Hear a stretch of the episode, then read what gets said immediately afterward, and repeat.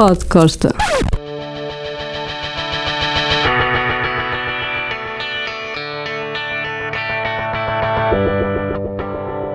Vou contar-vos uma história que aconteceu em maio de 1980. É verdade, maio de 1980.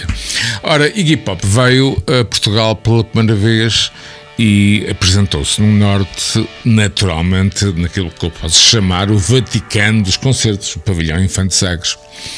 Nessa altura, Iggy Pop tinha enfim, uma vida própria. Tinha deixado David Bowie em paz e estava noutra onda com um álbum um, chamado Bang Bang. Ora bem, fomos convidados, eu estava na altura a começar a minha carreira, a fazer uma entrevista com o Iggy Pop, estava eu no início, era portanto um juvenil, era um verdinho. Imagina só levar com o Iggy Pop de, na tola, né?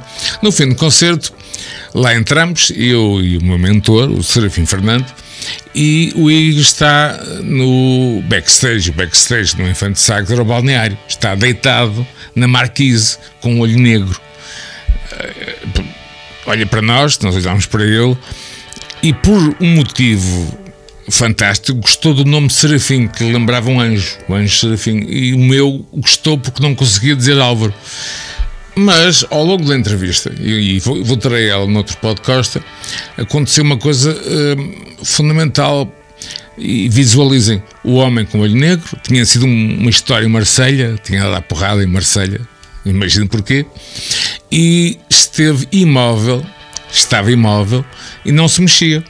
E nós dois, eu e o Serafim, fomos obrigados a ajoelhar-nos com o microfone e com o gravador. E o homem não se mexia e vai o Serafim para mim. Será que ele nos manda fazer um.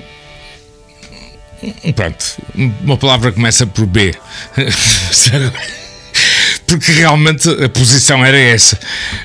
Um, pronto, espero que tenham gostado desta história, um bocadinho hardcore, ocorrida em maio de 1980 com Iggy Pop no pavilhão Infante Sagres. Só para terminar, não, não fizemos o tal B. Foi mais um Pod Costa.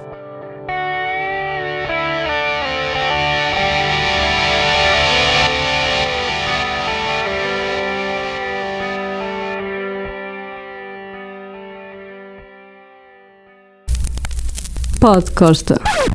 Os podcastas têm o apoio de Lado B, onde encontram as melhores francesinhas do mundo.